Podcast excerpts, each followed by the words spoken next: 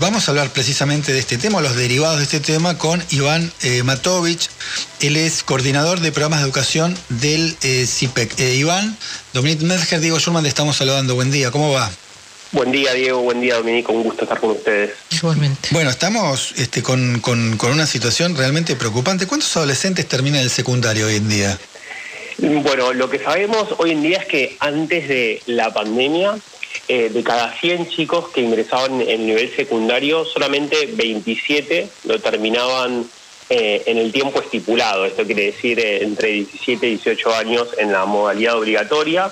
Y después, otro, o sea, ese 27 alcanzaba un 50 después con em, los casos en que se repetía uno más veces y otro, otros 15 más o menos lo terminaban en modalidades para jóvenes y adultos. Eh, creo que esta, este, esta, historia particular de que, recién compartían con la audiencia del caso de Toyota revela, más allá de, digamos, de la articulación entre el mundo educativo y el mundo eh, laboral, revela un problema estructural que, tiene la Argentina, que si bien durante las últimas décadas eh, se viene haciendo un importante progreso en tener cada vez más jóvenes dentro del nivel secundario, pensemos que la educación secundaria es obligatoria solo desde hace unos, unos pocos años, del 2006, con la la ley Nacional de Educación, antes no era obligatoria, entonces como país nos propusimos hace unos 15 años más o menos que ese nivel fuera obligatorio para todos nuestros jóvenes y desde ahí se vienen teniendo más chicos eh, dentro del secundario, pero todavía tenemos un, un, gran desafío para, para que eso se termine, para, para, que, para que cada uno de, esos, eh, de ellos eh, complete ese nivel. Ahora, obviamente, con, con la pandemia este, estas cifras que yo compartía son pre-2020, pre, entonces es muy probable que, estemos ante lo que muchos especialistas eh, están llamando una, tragedia educativa porque lamentablemente nos vamos a encontrar con que todo esto, este progreso pasito a pasito que se venía haciendo desde hace varios años, eh, bueno, se encuentre con un obstáculo muy importante que es el abandono de, muchos jóvenes del nivel, ¿no? Iván, em, en esta tragedia educativa, ¿por qué los chicos no terminan el, secundario? ¿Tenés como un, un panorama del por qué?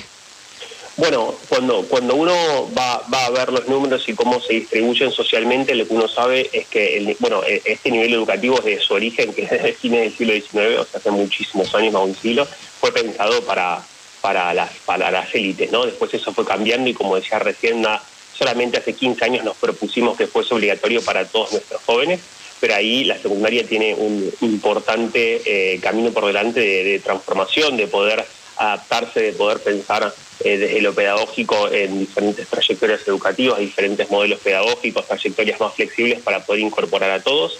Sabemos que la secundaria, sobre todo para los sectores más vulnerables de nuestra sociedad, que lamentablemente representan una proporción importante hoy en día de nuestra eh, población, eh, todavía implica digamos, una competencia con que los jóvenes necesitan compensar ingresos dentro de sus casas, necesitan afrontar tareas de cuidado de hermanos más chicos, de adultos mayores, sobre todo ahora también que, con, la pandemia, eh, que a veces hay un sesgo de género porque son las mujeres las, las que se ocupan de las tareas de maternidad, los jóvenes varones también en general tienen un sesgo más hacia el lado de insertarse rápidamente en un mercado laboral que encima eh, tiene condiciones informales, entonces diría que ahí la competencia con, con las tareas de cuidado, la competencia con los ingresos y después que la escuela pueda implicar eh, digamos un espacio de mucho sentido para sus vidas, no solo desde el punto de vista de ingresos y laboralmente, sino también de poder ser ciudadanos críticos, poder digamos estar alineada con, con, los intereses del presente, eh, son todos factores que, afectan ese vínculo con, con, el nivel secundario, ¿no? Ahora, la escuela eh, es, es, un ámbito, o lo era por lo menos, igualador, ¿no? Un espacio igualador. Me da la sensación, confirmame si es así, que aquellos que tienen mejores recursos tienen mejor educación hoy en día. Bueno, lo que sí, e, e, efectivamente, eh, lo que lo que uno piensa cuando uno piensa en lo que son digamos, los tres grandes desafíos que tiene el nivel secundario en Argentina, que son digamos este tema de las trayectorias, de los aprendizajes y, de las y después cómo eso se atraviesa por las desigualdades, uno nota justamente eh, una, una gran desigualdad. Solo para, para dar algunos ejemplos de antes de la pandemia, eh, sabemos que las pruebas a aprender estaban atravesadas en, sus resultados por fuertes desigualdades. Para darles un ejemplo, en matemática, el nivel socioeconómico más bajo tenía 9 cada 10 estudiantes que no alcanzaban un nivel satisfactorio, pero cuando uno iba a mirar el nivel socioeconómico más alto, ese 9 de cada 10 pasaba a 4 de cada 10. Me parece que esto responde a esto que vos traes y eso es, eso es una desigualdad más, em, digamos, socioeconómica, pero también esas desigualdades en nuestro país, eh, que es un país federal y que las provincias tienen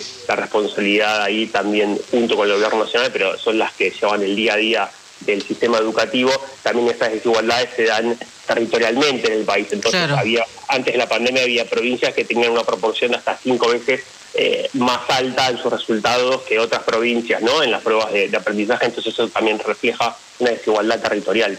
Iván, y, en, el momento de, salir al mercado laboral y, con, este déficit y lo que eh, pone en este caso eh, el cuento de lo que pasó en Toyota con la oferta laboral. ¿Qué hacen? ¿Los toman iguales? ¿La gente toma igual eh, a, estos chicos y los capacita? ¿Cómo, ¿Cómo haces? Vos tenés una demanda y tenés un déficit, pero entonces ¿cómo lo compensás?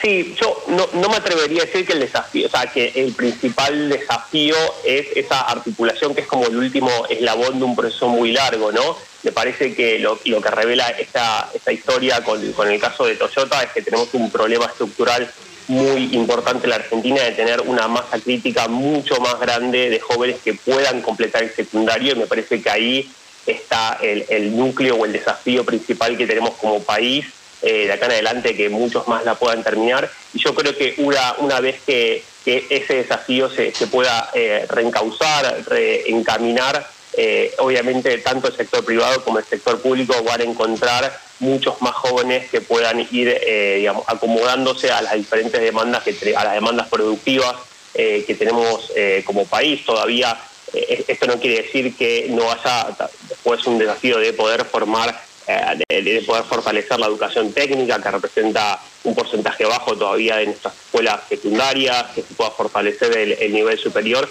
pero me parece que el, el, eh, desde CIPEC creemos que, el núcleo de la cuestión está en que muchos más eh, jóvenes puedan terminar el nivel secundario y que toda esta, toda esa articulación con el sector productivo mm. se puede causar cuando, cuando tengamos una masa crítica mucho más amplia de, jóvenes con, con este nivel completo, ¿no? Iván, gracias eh, por estar con nosotros en esta mañana de Buen Día Continental. No, por favor, gracias a ustedes.